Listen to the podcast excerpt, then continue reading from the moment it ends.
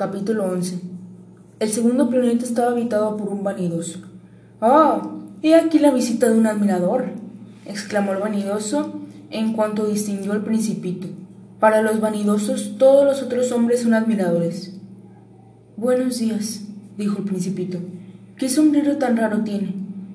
Es para corresponder a la aclamación de los demás, respondió el vanidoso.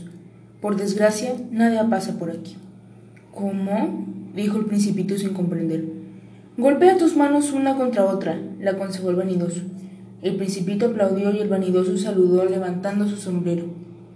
Esto parece más divertido que la visita al rey, dijo para sí el principito, quien continuó aplaudiendo mientras el vanidoso volvía a saludar quitándose el sombrero, pero después de cinco minutos se cansó de la monotonía del juego. ¿Y qué hay que hacer para que el sombrero caiga? Preguntó el principito, pero el vanidoso no le oyó. Los vanidosos solo oyen las alabanzas. Me admiras mucho, ¿verdad? preguntó el principito. ¿Qué significa admirar? Admirar significa reconocer que yo soy el hombre más bello, mejor vestido, más rico y el más inteligente del planeta.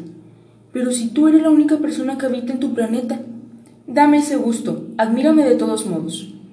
Bueno, te admiro, dijo el principito encogiéndose de hombros. Pero qué importancia tiene, no sirve para nada. Y el principito partió. Decididamente las personas mayores son muy extrañas, pensaba el principito durante su viaje.